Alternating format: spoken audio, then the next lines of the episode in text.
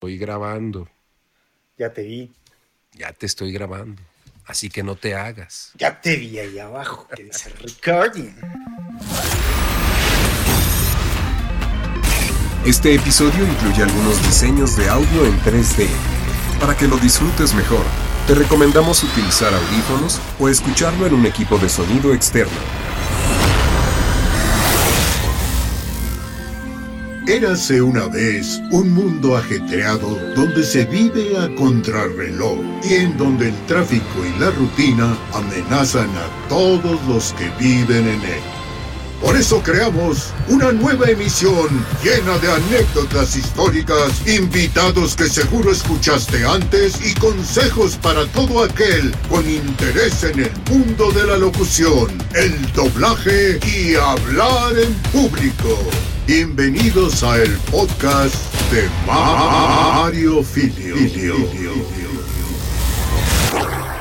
Hoy es un día muy especial porque tenemos de invitado a alguien que es de casa, alguien que no solamente es mi compadre, sino el padrino de M. Filio Studios. Él fue el, el que cortó el listón.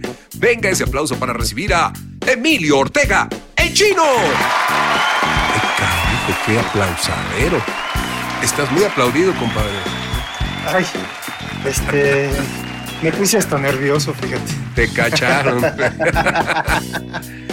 ¿Cómo estás, compadre? Todo bien, compadrito. ¿Tú qué tal? Gracias por esa presentación. Y sí, fuiste el padrino, ¿ah? Sí, sí, sí. Fue increíble ese, ese momentito para nosotros también porque fue muy divertido. eh, ahora sí que compartir algunos tips y fue de esa parte que tú y yo tenemos de humano a humano, el estarnos ayudando todo el tiempo y eso siempre me ha gustado. Oye, Chino, yo veo que tú ya eres muy popular en las redes, este, mucha gente sabe de, qué, de quién estamos hablando, pero si ustedes que nos están escuchando en otros países, si ustedes que están escuchando este podcast por primera vez, no saben quién es el chino, el chino, pero le dicen Emilio Ortega, el chino, más bien conocido como el chino.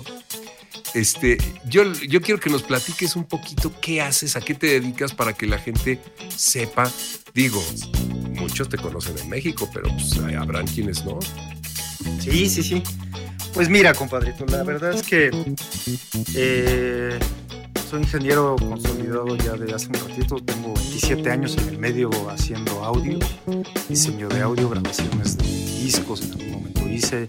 Casi en realmente fueron mis inicios como ingeniero de mezcla, grabación de músicos y de ahí me fui mudando poco a poco como a hacer la parte de diseño de audio que en realidad ni siquiera sabía que, que la iba a hacer porque en la compañía donde yo trabajaba que se llamaba Pianica en ese momento teníamos mucho trabajo y, y hacíamos mucha publicidad. De repente se necesitó manos para empezar a hacer más trabajos de, de nuestros clientes que nos estaban pidiendo constantemente, ¿no? Hacer eh, más horas con ellos y, trabajo.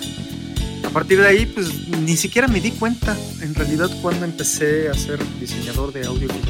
Oye, pero a ver, fíjate, eh, estás hablando de una época padrísima en los años 90 allá en, en, Coyoacán, en la Ciudad de México, un estudio que durante muchos años, pues marcó la línea, eh, eran estos estudios de grabación que marcaron un nuevo estilo de, de trabajo y que además de ahí fue el semillero de muchos ingenieros que salieron, pero no todos, permanecieron. ¿Cuál fue la clave? ¿Tú qué demonios hiciste? Sí, pues mira, yo afortunadamente en ese estudio crecí, me formé realmente porque, eh, pues sí, en ese momento cuando yo estaba muy, muy, muy chiquito, ¿no? tenía yo escasos 17 años y empecé a, a trabajar como asistente en el estudio. Y entré en unas vacaciones, que fue lo más chistoso, entré en unas vacaciones justo para para ayudarlos con algunas tareas y todo el rollo. Y realmente quien se dio cuenta de que yo podía hacer esto era mi jefe, ¿no? En ese momento ellos se dieron cuenta que, yo podía hacer esto y me empezaron a meter más y más al estudio. Me empezaron a regalar libros, me empezaron a enseñar los mismos ingenieros de ahí. El, mis primeros acercamientos a, al audio fue de ahí, realmente. ¿Qué tenías tú a diferencia de, de otros? O bueno, sin comparaciones, pero ¿qué tenías tú? Que te llamó la atención el audio. A ver, platícanos un poco de, por qué a ti te llamaba la atención, qué, tenías, qué habías desarrollado en tu casa o de niño. Fíjate que yo creo realmente que el audio siempre me atrapó, pero como en ese momento que yo estudiaba no había cosas ni, ni se acercaba a un mundo como el de hoy en día que tenemos tanta, tanta tecnología y, y tantas personas que nos pueden hablar ahora de varias técnicas. En ese momento era bastante complicado. Mi único acercamiento real en la escuela era la electrónica y en ese, y en ese sentido empecé a estudiar como ingeniero en electrónica en el poli. Estando en el poli me doy cuenta que de repente podía tomar yo una clase de acústica y ahí fue cuando empecé a conocer como ingenieros con más de audio. Y cuando se me da la oportunidad de estar trabajando en un estudio ya real de audio y empezarme a dar cuenta que era un mundo totalmente diferente e increíble porque tenías que pasar muchas horas, pero también era muy mágico, ¿sabes? Esa magia de hacer cosas o, o o saber que iba a haber cosas antes de que la gente pudiera verlas. Eso me, me atrapó mucho. Ok, ok, estar detrás del telón antes de que se levantara. Oye, a ver, el ingeniero de audio es sin duda un artista de oído, crea emociones con el sonido. Entonces, ¿tú crees que para esto se nace, se aprende, ya se trae?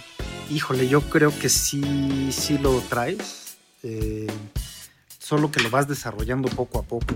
Eh, sobre todo, tú lo sabes, eh, este, esta parte de aprender a escuchar, hacer la diferencia de oír y escuchar, sí, sí es un, un tramo muy grande, ¿no? En el que debemos de entender que todo el mundo oímos, pero no todo el mundo escuchamos. Escuchar es detenimiento, vibraciones, sentimientos, ¿sabes? Una serie de cosas que vas aprendiendo en el camino y la técnica, el estar escuchando mucho, muchas, muchas, muchas cosas totalmente diferentes, totalmente opuestas, que te gustan o no te gustan, y ese aprendizaje lo vas haciendo poco a poco.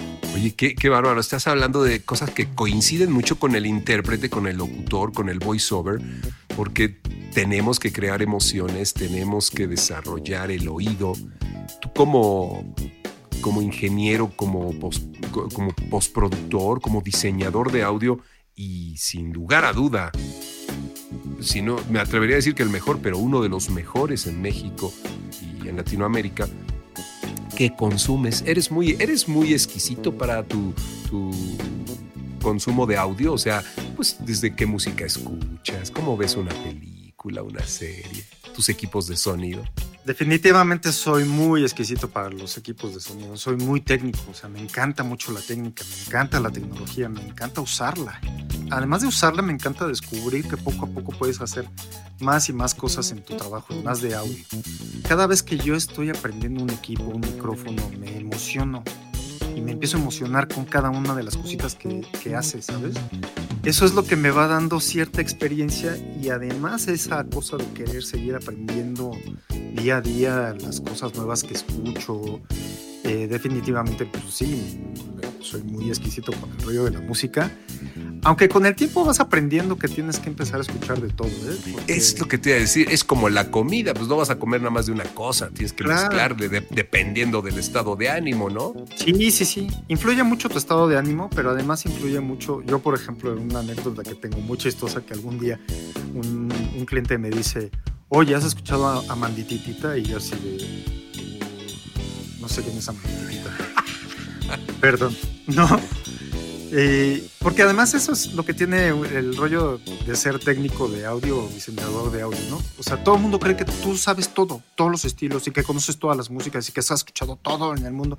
Y dices, no, perdón, no escucho muchas cosas. Que también es muy, similar a lo que nos pasa a nosotros, porque pues tú pasas muchas. Ahorita quiero que nos platiques de, cómo es que te, preparas para exponerte a pasar tantas horas en el estudio, pero tú pasas más horas en el estudio que en contacto con, con, la realidad, ¿no? Sí, que además eso es, creo que parte de la magia, de estar en el estudio es lo que más disfruto. Sí, soy rato de estudio, o sea, aunque sé, sí aprendí otras técnicas y en algún momento hice eh, mucho en vivo y, y ahí aprendí otro tipo de técnica como ingeniero de audio iba yo a antrillos a sonorizar, este, a veces no me dejaban entrar porque estaba muy chiquito, pero ya me habían contratado, entonces tenía que ser ahí, ¿no? Porque porque pues ya era el- yo era el ingeniero, yo era el chavito y todo el mundo decía, Métanlo por "Este el baño por la qué", ¿no? cocina. ¿qué? Entonces, de verdad, solo me dejaban entrar a hacer con quien yo iba. O sea, a veces iba con uno o dos grupos y de repente era así de, tú entras media hora antes de, de que todo suceda con tu grupo, ¿no? Y, A ver, a y ver, eso pero- me- me- en la edad era muy chistoso en ese momento. A ver, entonces vamos poniéndole orden a, a- a la labor del ingeniero, porque ya nos hablaste de que tú grabaste mucha música en tus inicios.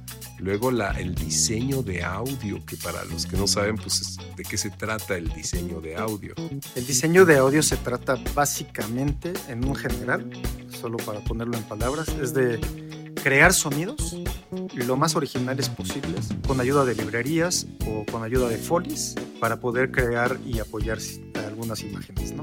Siempre estás contando algo, siempre estás contando una pequeña historia en algo, ya sea un comercial, una película, un cortometraje e incluso en la música también puedes contar con diseño de audio cosas. Entonces, el, el diseñador de audio trabaja para comerciales, películas, series. ¿Qué más puede hacer? Sí, no, no todos trabajamos en realidad en todos los sectores. Yo soy afortunado porque yo sí he podido aplicar la técnica e irla aprendiendo poco a poco con, pues eso, con ese detenimiento y cariño que le trato de dar a, a este espacio de, de audio que me encanta hacerlo. O sea, por eso te decía, retomando un poquito la plática anterior, es que como fui probando en diferentes sectores ser ingeniero de audio, ¿no? Primero te vas dando cuenta, eh, siempre te atrapa grabar con artistas, ¿no? Entonces, en el momento que yo grababa con artistas, discos y estas cosas, decías, wow, está padrísimo, ¿no? Porque es un, un tipo de ingeniero. Pero la misma compañía fue creciendo y fue haciendo otras cosas que me fue mudando también a ser diseñador de audio. Ok. Es que la- el campo es muy amplio. es tan amplio y en ese inter me acuerdo que uno de los ingenieros que trabajaba ahí me llevaba mucho a hacer los en vivos. A eso quería llegar yo. El en vivo ya es ir y ser el ingeniero de, de PA o de monitores o el que sonoriza qué, un, un- un- concierto, una presentación. Sí, pues yo, yo la verdad es que jamás logré estar en un concierto porque es algo más difícil, o sea, es algo con una técnica mucho más difícil y además todos los gremios son cerraditos, sobre todo el del audio. Ok, ok. El en vivo, por ejemplo, que hacía yo, pues sí, era en pequeños estadios chiquitos, en auditorios, eh, en antrillos, ¿no? Ok, ok. que era, que era parte de, de- del estar trabajando en ese en vivo. Íbamos con grupos, sí, algunos famosillos, algunos no, pero eh, estábamos en, en pleno concierto, digamos, en ese pequeño espacio. Hacer que suene bien, lograr que la gente escuche bien al artista. Exacto, que disfrutes cuando estás en, en el lugar, eh, escuches su rola, ¿no? Y estarlo viendo ahí en vivo a unos metros eh, y que se escuche perfecto. O sea, tu objetivo es ese, que se escuche cada canción, cada rola que él toca, que se tiene que escuchar casi como en el disco, ¿no? Porque la gente está acostumbrada a eso, a escuchar casi como si fuera un disco. Y realmente el en vivo no es así. Sí, tiene que manejar otras frecuencias, otras cosas para que la gente vibre. Entonces, en este primer bloque yo quería, compadre, que te conocieran, que supieran quién es Emilio Ortega el chino, que inicia a los 17 años, se mete a trabajar en el audio, empieza a probar muchas áreas y terminas especializándote en una en la que yo te he visto que, y me consta que eres de los ingenieros más creativos y más eh, emprendedores, porque tienes tu propio estudio, tu propia compañía. ¿no? Sí, siempre fue un sueño. Fue un sueño desde que, de verdad, desde casi que inicié.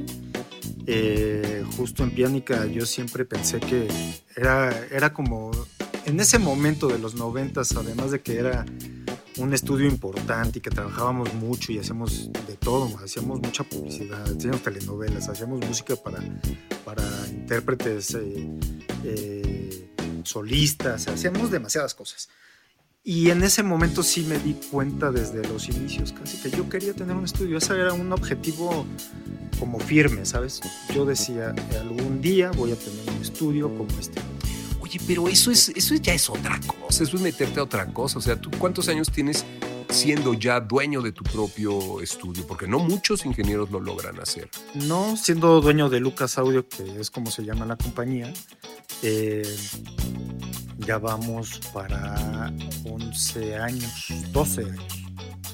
12 años tratando de estar pues justo presente con los clientes, trabajando, eh, la constancia del día a día, que es realmente lo que le ayuda a una compañía estar constantemente tratando de innovar en un sector que, que es tan, tan que no lo puedes tener, tan tangible, tan de apreciación. No podrías definir, no podrías definir cómo es el medio o cómo son los publicistas o cómo son los locutores o los músicos, o sea, se mueve, es como un pulpo, se escapa de las manos. Sí, sí, sí. O sea, realmente no puedes entender que no puedas definir tan en una sola palabra este rollo de la Vamos a ir a un corte en este primer bloque yo quería que lo conocieran, que se dieran cuenta ya nada más de oírlo, qué tipazo es, es un hombre ligero, sencillo, cariñoso. Y ahora en el próximo corte quiero que nos en el próximo bloque quiero que nos platiques cómo usas eso porque pues yo creo que mucho de eso te ha, llevado hasta donde tú estás.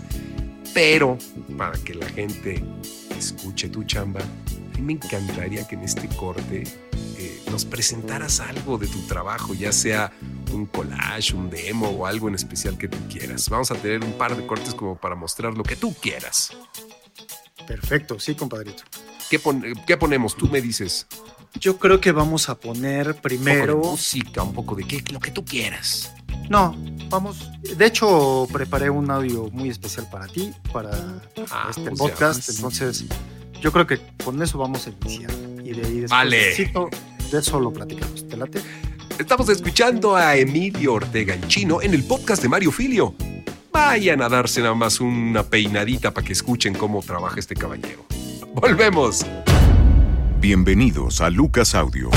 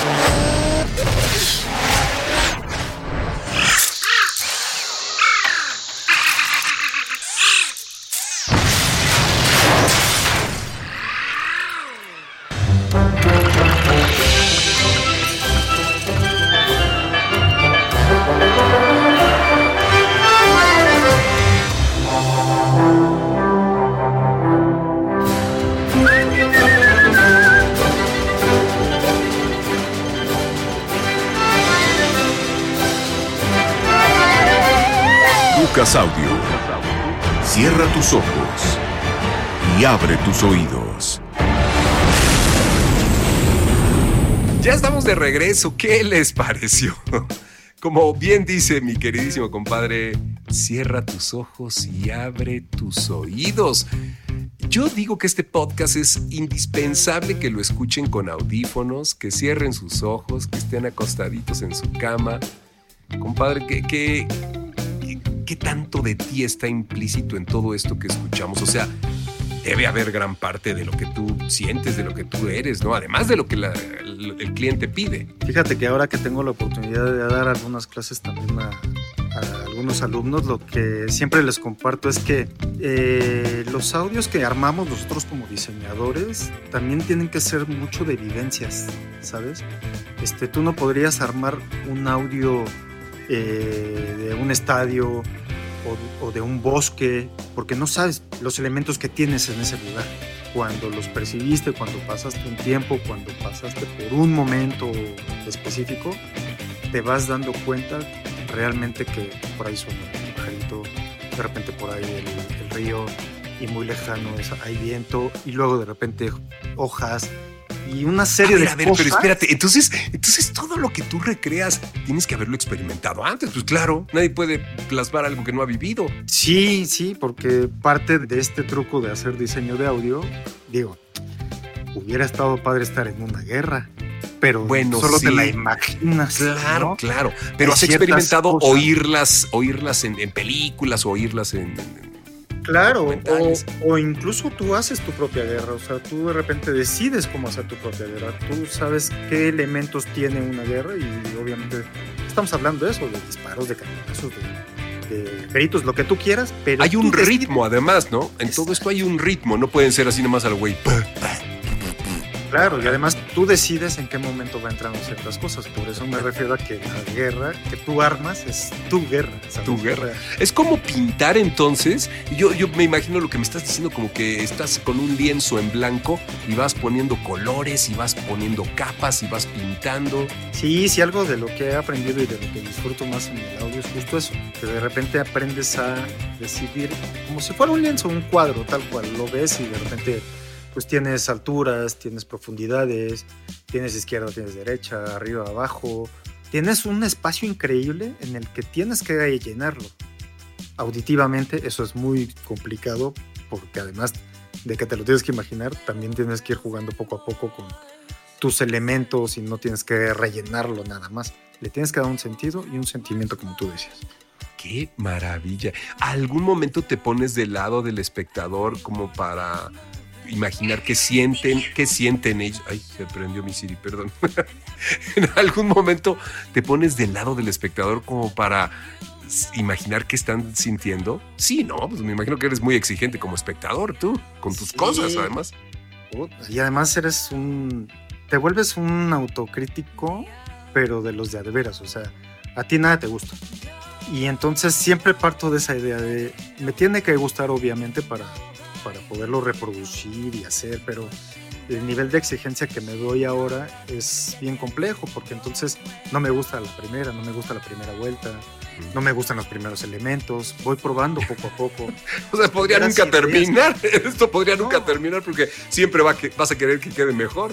Claro, y además eso es lo que siempre buscas, ¿no? Tú como profesional siempre buscas que esté en el nivel que tú quieres mostrar como profesionista, pero que además ese nivel se sienta para los otros profesionistas que te están escuchando. Oye, ¿y, y no te pasaba que antes, no sé, ahora ya tienen ustedes mucho control sobre los masters finales, pero no te pasaba que antes hacías tu mezcla, hacías tu diseño de audio y resultaba al aire otra cosa, movían la sincronía del audio con el video, y, ¡ah! Todas las horas que... Sí, sí, ¿Sí no, y eso siempre, ese siempre te pasaba al aire, o siempre me, me pasó con un, con un comercial que hice, y es chistoso, fíjate, fíjate cómo vienen las cosas, ¿no? Ayer estaba escuchando eh, comerciales en YouTube, ¿no? Porque además me los encontré, o sea, ni siquiera fue por estarlos buscando. De repente por ahí vi una sección que decía comerciales de, eh, de México del 90 al 94, 95. Ah, padrísimo, ya los he visto, ¿No? sí, sí, sí, alguien sube eso. Y entonces los empecé a ver, los empecé a ver y de repente empecé a escuchar muchos que yo hice. Y dices, órale. Pero ayer chistoso porque con un, con un jingle que hice de fritos que además me sé la letra perfecto. Y justo cuando ayer lo escuché, la estaba yo cantando y yo decía, ¿cómo no se me pudo olvidar esa letra? Ah, ¿verdad? O sea, ¿en qué buen trabajo, No bien se me hecho el trabajo. olvidó esa letra, ¿sabes? Ese jingle nunca se me había olvidado. Y son de los primeros jingles que armé ya justo ya Oye, como ingeniero de audio. Es que, fíjate, yo estaba queriendo llegar ya al tema que, que para el que a mí se me hace que eh, tú nos vas a aportar demasiado en este podcast. Porque si bien este podcast eh, tenemos invitados, contamos eh, anécdotas, pero tratamos de compartir algo de técnica, pues lo escucha mucha gente que se dedica al mundo de la voz. Es dedicado para todos los que se dedican al mundo de la publicidad, de hablar en público, de hacer podcast, de hacer... ¿no? Entonces, finalmente, el ingeniero conoce muy, muy bien a los locutores, a los voiceovers, a los intérpretes. ¿Qué características crees que debe tener alguien que se dedique a trabajar con la voz? Como uno más de los elementos que tú utilizas en tu trabajo. ¿no? Sí, mira, partiendo de que en un material donde tienes un narrador, un, un profesionista de la voz, siempre, siempre, siempre, siempre es tu elemento principal, sobre todo porque te va a contar una historia o te va a vender algo, tiene que apoyar mucho los precios para dar ese mensaje, ¿no? Yo lo que siempre espero de una voz es que, tenga primero una buena lectura, que sepa interpretar lo que, le, lo que le está pidiendo un creativo o un director y que además él aporte siempre su sensibilidad para contar esa pequeña historia que necesitamos, ¿no? Porque a veces me ha tocado que, que estás horas y horas grabando y no llegas a nada porque no te han dado una buena interpretación. Cuando te dan una buena interpretación a alguien profesionista de la voz, tú puedes hacer magia con esa voz, o sea, tú lo sabes. Pero a ver, compadre, tú te has convertido evidentemente en amigo de muchos de los locutores, familia en el caso nuestra de, de- de- de los locutores. Yo desde que te conocí noté en ti un trato muy especial deseaba ser tu amigo, aprender de ti, porque además eras de esos que compartían. Yo me acuerdo que me acercaba y te decía, ¿qué estás haciendo? Ah, pues mira, aquí se usa esto así. Órale, qué padre. Entonces a mí se me hizo muy importante la cercanía con el ingeniero. Pero, ¿qué haces tú? O sea, tú has desarrollado esta capacidad para poder eh, balancear entre lo que el cliente quiere y lo que el intérprete puede, porque a veces ellos no se ponen de acuerdo tan fácilmente con el locutor. Y tú eres como un elemento en medio que logras muchas cosas, ¿no? Es que tú eres, en realidad en una sesión tú eres el puente de esos dos vínculos. O sea, tú por un lado tienes un creativo en el cual estás acostumbrado a escucharlo, tratar de percibir sus ideas y tratar de entender sus ideas para que tú las puedas plasmar en audio, pero además después tienes un intérprete que a lo mejor no lo entiende, pero tú sí. Y tú puedes hacer ese vínculo entre los dos y de repente decirles, ¿sabes qué? No le pidas tales cosas. O hay veces que de repente me dicen, es que quiero que le digas que entonces que haga una intención increíble porque ok sí y un día le digo a un narrador que tenía le digo oye solo puedes hacerlo más feliz todo tu texto en completo y de repente se me volteó y me dice o sea yo te aventé un choro de media hora cabrón", ¿no? Debía ¿Por qué haberle es- dicho. ¿Por qué no le dices en medio? O sea, con dos palabras le dices que, que quiero que. Pues sí, esa es parte de mi trabajo. O sea, esa es parte de mi trabajo, entenderte, saber la capacidad del artista y saber qué puedo hacer yo en el Inter para que todos hagamos un- en conjunto un buen trabajo. Te iba a decir que eres un poco psicólogo, pero no, eres un mucho psicólogo. sí, sí, siempre Sí, tienes que un sacar- mucho psicólogo, ¿no? Sí, sí, siempre tienes que... Es muy chistoso porque tienes que desarrollar cierta cosa analítica, psicológica, porque hay veces que no te dicen nada. Na- Nadie te dice realmente exactamente qué es lo que espera de ti. Y más como que han cambiado algunos eh, tiempos de, de- y formas de grabación, donde antes el productor llegaba a ejecutar las ideas de los creativos y las necesidades de los ejecutivos, y bueno, él se encargaba, ¿no? Pero ahora como que hay mucha gente y de repente se pierde el foco, ¿no? Sí, sí. Pero eres bien mañoso, ya te he visto, porque de pronto este, este, le pides al, al actor o al intérprete, al locutor, que, a ver, dale una letra nada más para ver qué onda y, y no sé qué. Y ya estás grabando y usas todo lo que grabas. O sea, tú, tú recoges todo lo que sucede ahí y lo puedes usar a tu favor. Todo, todo, todo el tiempo. De hecho, justo parte de las cosas que siempre le digo a mis asistentes o a la gente que trabaja con nosotros muy cercanos, ya incluso siendo ingenieros consolidados, siempre les digo, ustedes graben desde el inicio. Disco duro tenemos. A grabar, mi amigo. Tenemos unos costales de unos y ceros ahí, un montonal. Exacto, tú no sabes incluso de repente la misma equivocación te puede servir. Exacto. Me ha pasado, ¿eh? Me ha pasado Exacto. que de repente, ay, me gustaría que fuera más, pues eso, como más sensible y tú tienes una equivocación en una palabrita y dices, claro, ese es el toquecito que él quiere, ¿no? Es lo que él está esperando. No te lo va a decir abiertamente porque no te lo sabe decir, pero tú tienes que entender que esas cosas te pueden funcionar. Los clientes en muchos casos le hablan y le, le dicen al ingeniero lo que quieren del locutor. A mí me ha pasado mucho que, que a ti es al que te piden, ¿no? Tú eres ahí el responsable, ¿no? ¿Tú crees que la personalidad del ingeniero es determinante para conseguir el éxito de una producción? O sea, me, me- refiero a que muchas veces no se hace la química perfecta en el estudio y si el ingeniero no se toma el papel como que pues quiere sacar el proyecto adelante, ¿no sale? ¿O, o qué opinas al respecto? Sí, yo a veces pienso que, que algunos ingenieros quieren tomar tanto el papel de controlar toda la sesión y controlar todas las partes, que luego no sale, termina no saliendo, termina no saliendo por una sencilla razón. Porque no es que no lo quiera hacer, no, no es que no lo quiera terminar, simplemente se presiona tanto en tratar de estar bien con todos, que en realidad termina no comunicándose con nadie. Entonces e, es una dosis de un tantito sí, o sea, hay, que saber cuándo aprietas, cuándo aflojas, cuándo le metes más fuerza, cuando... Tú tienes ¿no? que ser el técnico para decidir en qué momento aplicas técnica y en qué momento aplicas este rollo de ser humano. O sea, in- incluso yo a veces, muchas de las veces me toca, y tú lo has vivido conmigo, que mucha gente está tensa y a veces dan una toma y, y todo el mundo está callado y a veces yo siempre digo, pero pues está buena, le pueden aplaudir, ¿eh? no pasa nada, o sea, Qué podemos disfrutarlo, ¿no? Y ahí es cuando todo el mundo se empieza a reír y se relaja y disfruta. Y ahí es cuando cambia por completo la grabación. Qué bárbaro. No, no, eres un catalizador, eres un psicólogo ahí, un, un medio importante. A ver, ¿te ha tocado que de pronto un intérprete no logre y no le dé y no le dé y no le dé o se ponga muy nervioso ya, ya, ya esté este, bloqueado y tengas que alivianarlo? Sí, sí, me ha tocado varias veces. Me ha tocado varias veces incluso porque, claro, tú de este lado escuchas a los clientes y, y algunos no tienen ni siquiera tacto para decir algunas cosas, ¿no? Y es un...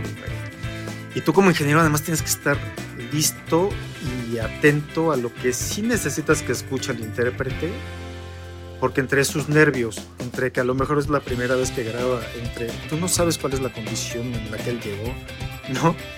Y a veces de repente dices, a este cuate sí tiene buena voz, solo hay que alivianarlo y tratarlo de encaminar hacia nuestro producto, ¿no? Yo he visto que tú, eh, bueno, has, has grabado a grandes de la, de la locución, pero no solamente eso, has grabado grandes estrellas haciendo diálogos para películas, para videojuegos, para audiolibros, para muchos proyectos. Eh, yo creo que has visto pasar frente a tus ojos a mucha gente en los micrófonos, otros, otros que ya no, no no están o que ya no se dedican a esto o que ya murieron. Pero tú también te has metido a grabar y te he oído que has hecho. De pronto sí te. te- o sea, pues, has desarrollado el oído tanto que lo puedes hacer, ¿no? Sí, lo puedes hacer. No es una parte que me encante, la verdad, porque sí respeto mucho el trabajo de, de los que hacen este trabajo como ustedes, que son unos intérpretes increíbles y que pueden, con solo la voz, eh, mandar el mensaje y que además lo sientas, ¿no? Ay, pero tú has hecho al Tigre Toño y eso no lo hace cualquiera, güey. No, sí, pero eso lo he hecho de verdad jugando. la verdad es que grabé tanto tiempo con Chava Nájar esos proyectos que, que de verdad se me hacía increíble la voz, se me hacía increíble su interpretación. Lo grabé tanto tiempo que se me quedaron grabados mucho los tonos. Y además lo empecé a imitar, ¿no? ¿En Lo empecé a imitar en algún momento, sí. En algún momento que él no pudo incluso hacerme un- unas, unas voces porque no recuerdo si estaba enfermo, ya se había ido también del estudio. No me acuerdo, estábamos haciendo cierto proyecto de, de- del Tigre de Toño y de repente pues mi creativo empieza a desear que sí necesitaba la frase, que sí necesitaba la frase y yo así de...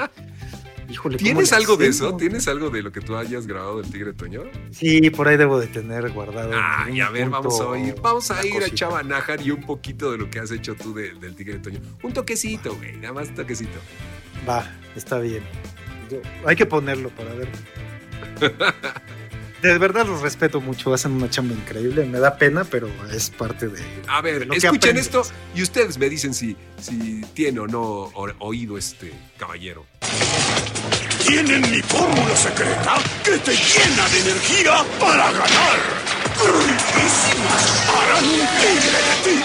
Tiene mi fórmula secreta que te llena de energía para ganar. Son riquísimas. Harán un tigre de ti. Eres un malvado. Ya me imagino cómo me vas a imitar a mí. No, para nada, para nada. Nunca. Oye, Chino, es impresionante. Además, bueno, pues claro, es, es, es el pan de cada día eh, para ti eh, escuchar voces de, de- de, como te decía yo hace rato, de grandes, muchos que están todavía o otros que ya se fueron. Pero, ¿recuerdas nombres de algunos locutores o actores o cantantes que hayas grabado que te, que te haya sí, marcado? sí, de gente que me ha marcado en la carrera de ingeniero, en algún punto grabé, eh, originalmente cuando llegué yo al estudio estaban ya haciendo María Mercedes, que es un tema que cantaba Talía e interpretaba Talía en una telenovela. Y de hecho hicimos las tres, hicimos María Mercedes, hicimos Marimar. María Sí, claro, Barrio. se ligaron, claro. Y a mí me tocó grabar Marimar y María la del Barrio. Cuando estábamos en esos años, me tocó estar, pues, fíjate, Olimpiadas del 97, lo recuerdo bien porque iba a hacer un disco, una compilación de disco de muchos artistas y ahí me tocó grabar a Thalía con un tema que se llama Todo es posible. ¿no? Y eso me ¿Y buena, ¿Y mucho buena porque, persona? O, fue- Digo, nadie está escuchando este podcast, puedes decir lo que quieras. No, no, no, se sabe perfectamente que la quiero. Qué padre, hicieron una buena relación. Sí. ¿Y quién más? ¿A quién más has grabado? Digo, que ya sea cantante, locutores, actores, actrices. Es que recuerdo mucho a, a nuestro querido Pepe Labat, que Ah, tuve bueno. unos aprendizajes que, bueno, o sea, cuando yo iniciaba, yo me acuerdo que siempre que llegaba al estudio, o sea, era Pepe Labat. O sea, Una persona. él hacía una toma y todo el mundo lo sabía. Y yo en ese momento, imagínate, pues, estábamos grabando una cosita de Ford, una campaña grande, y de repente, esa anécdota la tengo muy clavada y muchos años incluso se la pude compartir a él y él me dio una buena respuesta. Y yo le decía, oye Pepito, ¿podemos hacer una toma dos cuando el señor ya me había dado su toma? ¿no? y ya estaba a punto de salirse de la cabina. Y entonces los creativos y todo el mundo en silencio y todo el mundo decía, híjole, ¿viste por qué le vino a pedir otra toma, no? Y Pepe Labat, me acuerdo que, me se me queda viendo y me decía, ¿por qué necesitas otra toma? Le digo, fíjese que la primera eh, no la grabé porque estaba, pues estaba midiendo niveles, ¿no? y se me queda viendo y me dice, mira mi chinito, te voy a dar una toma simplemente porque tú me la estás pidiendo. Sé que la otra la grabaste, ¿no? Pero solo por ti voy a hacer una toma dos. No, bueno, yo sudaba, además no era así chido, "Uy, ¡Qué Pepe, chido! Pepe sí me va a dar una toma dos. No, no, es que todo un personaje, un caballero, así como ven al conde Dooku, así era en persona, Pepe. No, hombre, era un corazón. Era alto y muy gordo porque no le cabía el corazón de lo lindo que era ese caballero. increíble. Un gran hombre, una gran voz y sin duda de los grandes que has de haber tenido en la. Oye, ¿sabes también aquí? He grabado, bueno, también he grabado al señor Rocha, ¿no? Cuando hacía Uh, mucho cómo no, Enrique, hizo mucho- Enrique Rocha, sí. Enrique Rocha. ¡Qué vocerrón! Hizo mucho tiempo Malboro, hizo mucho tiempo este, también Visa. Ajá. Las últimas cosas que grabé con él también. Soy afortunado, de verdad, he, tenido gente muy importante. Sí, eh, te ha pasado Me dijiste que una vez estaba ahí, estaba ahí en tu estudio el señor Barriga también, ¿verdad? Este Sí, Edgar Vivar. Ed- ¿no? Edgar Vivar. Fíjate que yo, eh, allá aquí en Lucas es como la tercera vez que lo grabo, pero en algún momento que trabajé en una compañía que se llamaba Virgin, ahí fue cuando la primera vez que lo conocí. Ay, Dios, Virgin, pues cómo no, hasta aviones hacen. No, bueno, imagínate. Y me acuerdo que de haber llegado, él llegaba a hacer un corto, un corto que además él interpretaba un vampiro, ¿no? Qué Y entonces chistoso, el además señor Barriga de chupasangres. No, y además fue increíble porque además ese corto, déjame decirte que ganó unos premios, además por la interpretación de él, ¿no? O sea, sí ganó premios de audio y todo el rollo, pero ganó una, una- me acuerdo que ganó una interpretación que le dieron un- una mención a él ¿Qué en ese festival. Me acuerdo que era, para mí él era el señor Barriga. Tú lo recuerdas de chiquito, un señor No, no, no. gordo, grande y todo. Qué impresionante. y cuando lo conozco era un cuate flaquito. ¿no? Bajó muchísimo de bajó muchísimo de peso. Pero un cuate súper súper inteligente. ¿eh? Es un tipazo, además. Es un señor muy inteligente. Unas interpretaciones increíbles que ahí es cuando de repente dices, qué fortuna tengo de trabajar con gente así, porque son unos actores increíbles. Todos. Oye, bueno, pero pues, bueno, yo, yo quiero ahora que le muestres a la gente qué, qué es lo que estás haciendo actualmente, que antes de que terminemos este podcast vamos a tener un bloque más para saber qué es lo que chino ve para el futuro en todo, en todo lo que vendrá, ya sea tecnologías de grabación, interpretación, pero muéstranos otra cosa de tu trabajo, eso que, que- que- me habías platicado que estás preparando. Sí, quiero mostrar un... Ah, fíjate que grabé con una, una voz, es un, es un actor de doblaje muy importante, se llama Mario Filio. Ah, no. Hizo es favor mucho de grabar una cosita. ¿Qué presupuesto han de haber tenido en esa producción? Vamos a escucharlo, es una cosita que hicimos, una improvisación para los chicos que les estaba dando clases. es que está dando clases. El caballero además se toma, tiene tiempo para dar clases. Escuchamos esto al regreso y nos preparamos ya para el final del programa con Emilio Ortega, el Chinoles. Para una mejor experiencia, te recomendamos el uso de audífonos.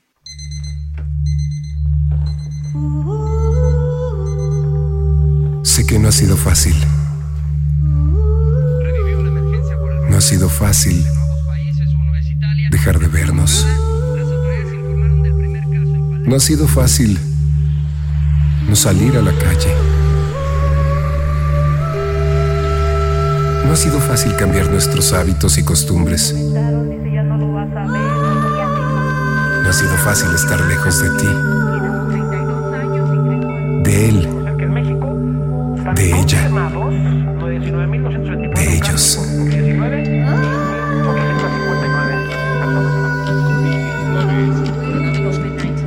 Pero será mejor. Estoy seguro que muy pronto todo será mejor. Serán mejores los abrazos. Serán mejores las sonrisas. Serán mejores los momentos que pasemos juntos. Habremos cambiado. El mundo habrá cambiado. Entenderemos que en las cosas pequeñas está la grandeza. Nos abrazaremos. Nos reiremos. Nos besaremos. Compartiremos lo que somos, lo que tenemos. Disfrutaremos mucho más de los momentos más sencillos. Sabremos que lo que tenemos es importante y vale. Apreciaremos cada rincón de este maravilloso planeta. Y de sabernos vivos.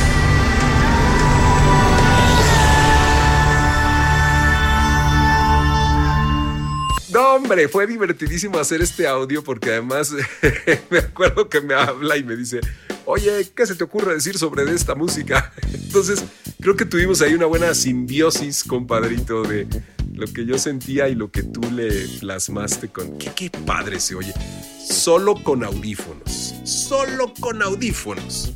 Importantísimo, porque además, ah, déjame mostrarte una cosita más. Fíjate que esta técnica me gusta mucho y la he aprendido eh, últimamente es de lo que más me divierte porque... ¿Estás desarrollando entonces el sonido 3D? ¿O cómo se llama? ¿Cómo se llama esto? Sí, sí se llama 3D, mucha gente le, le dice 4D, bueno, algunos hasta por ahí he escuchado que dicen 8D. Yo entre toda la investigación que he hecho, ¿no? Toda esta técnica que realmente es 3D en un 360, eh, bastante complicado porque hay que entenderlo.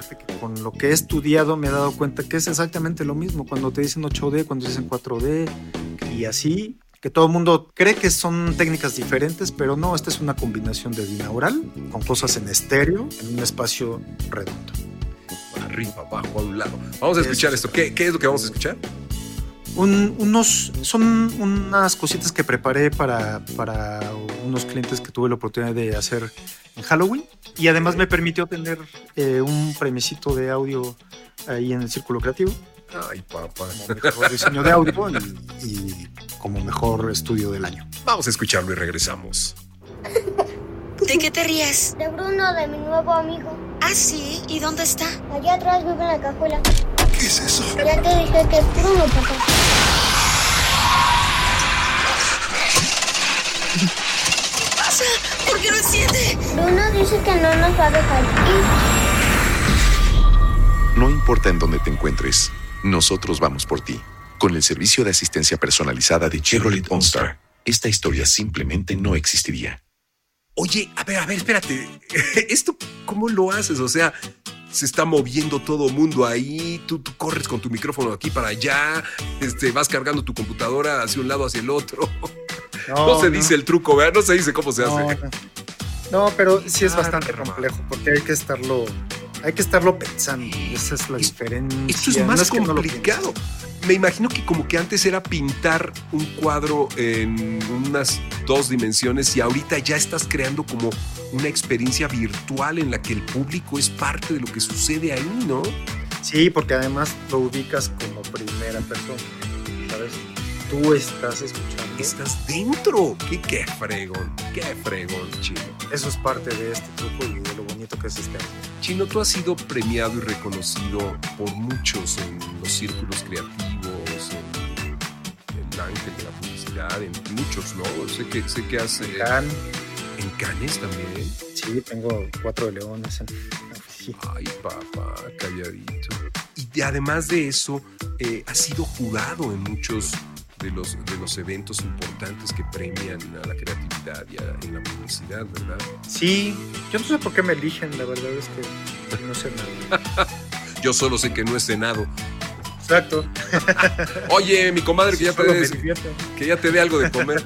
No, no, sabes, es que yo pienso tantas cosas, se me ocurren muchas cosas que preguntarte, porque si bien tú has sido un, un chavo, porque eres un, eres un chamaquito, que ha, ha desarrollado una, una, un área maravillosa de la- del diseño de audio, has puesto tu propio estudio, te has convertido en un emprendedor, has creado un estilo de trabajo muy peculiar.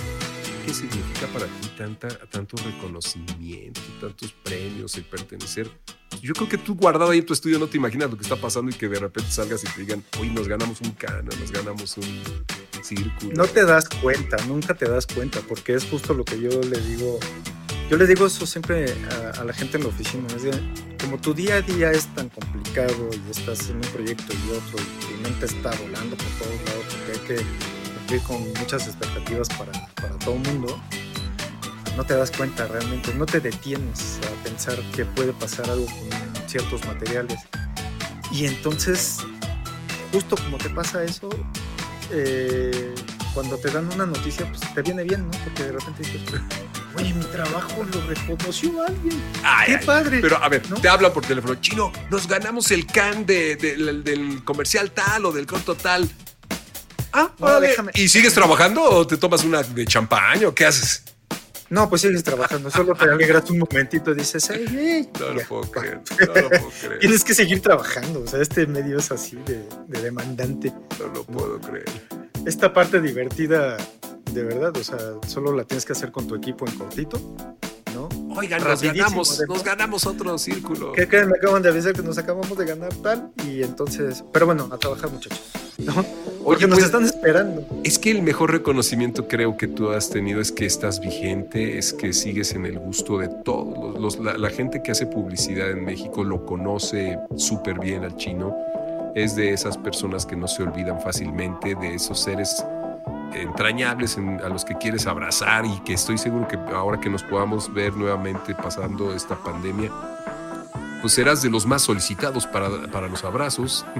Entonces, eh, yo te quiero preguntar algo. Antes de irnos, para terminar, ¿cómo ves el futuro de lo que estamos haciendo? Y me refiero tanto tú como yo. Ahorita, por ejemplo, estamos grabando en línea eh, a través de un sistema especial y, estamos viéndonos las caras, pero estamos grabando además con buena calidad.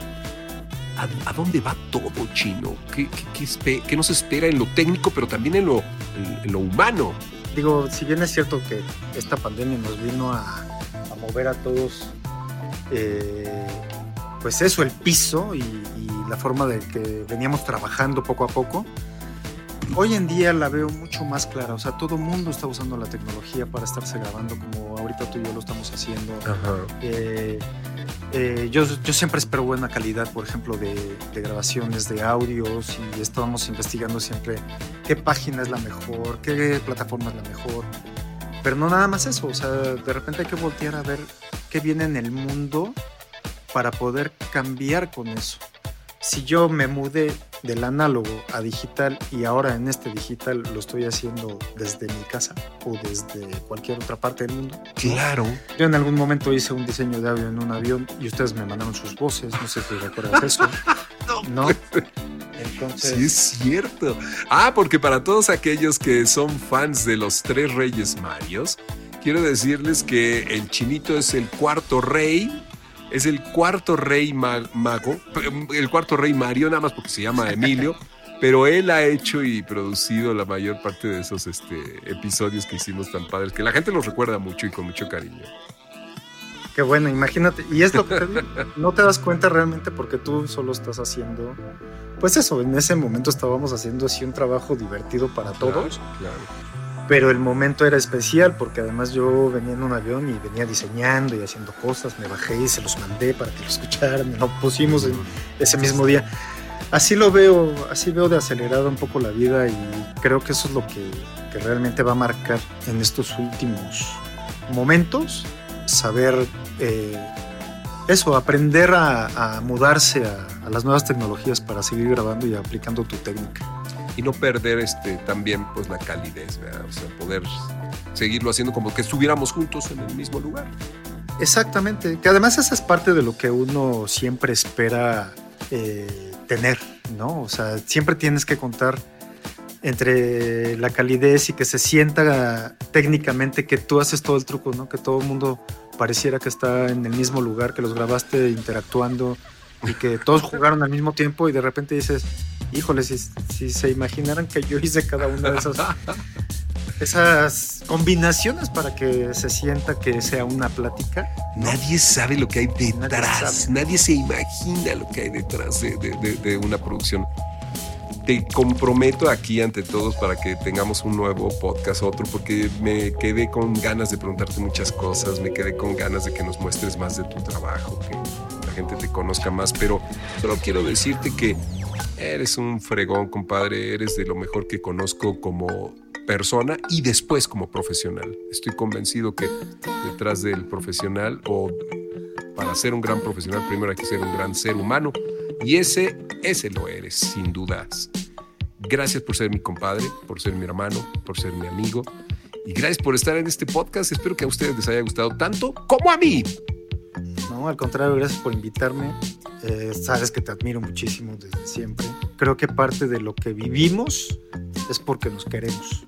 Y nos queremos como personas. Y el profesionista, aunque nos conocimos así primero como profesionistas, después como que eso pasó a segundo plano. Y las Así es. personas son las que rescatamos. El trabajo solo es lo que tenemos que hacer, pero la verdad hay una, hay una unión mayor y, y eso solo lo demuestra el paso de los años. Y mis ahijadas preciosas, mi comadre hermosa. Así es que pórtense muy bien y esperen el próximo episodio donde seguro tendremos algo muy divertido. Y vamos a darle un aplauso más para despedir al, al chino Emilio Ortega de Lucas Audio. Oye, danos tus redes para que te sigan. Mi página es www.lucasaudio.com.mx. En Facebook estoy como Lucas Audio. Ya te vi en Instagram como Chino Lucas. Chino Audio, ¿no? Soy. Y así, no me acuerdo. Me. Ay, miren, si ponen, si ponen el juego de palabras chino y Lucas, lo van a encontrar en todos lados. Lucas con L-O-O-K. O-O-K. Gracias, amigo. Te quiero mucho, compadre. Yo también. Y te preparo un audiocito para despedirnos. ¿Ah, sí? ¡Pilón! ¡Ay, pilón! Nos deja un pilón. Vámonos, Gracias. nos vamos con esto. Gracias. Who will love you? Who will love you? Who will love you when you're old? Who will hold you? Who will help you? Gracias por escuchar el podcast de Mario Filio. Sintoniza todos los programas en Spotify y Apple Podcast. Esta es una producción de Mario Filio, Freddy Gaitán e Inspiral México. Para más información visita mfilio.com e inspiral.com.mx.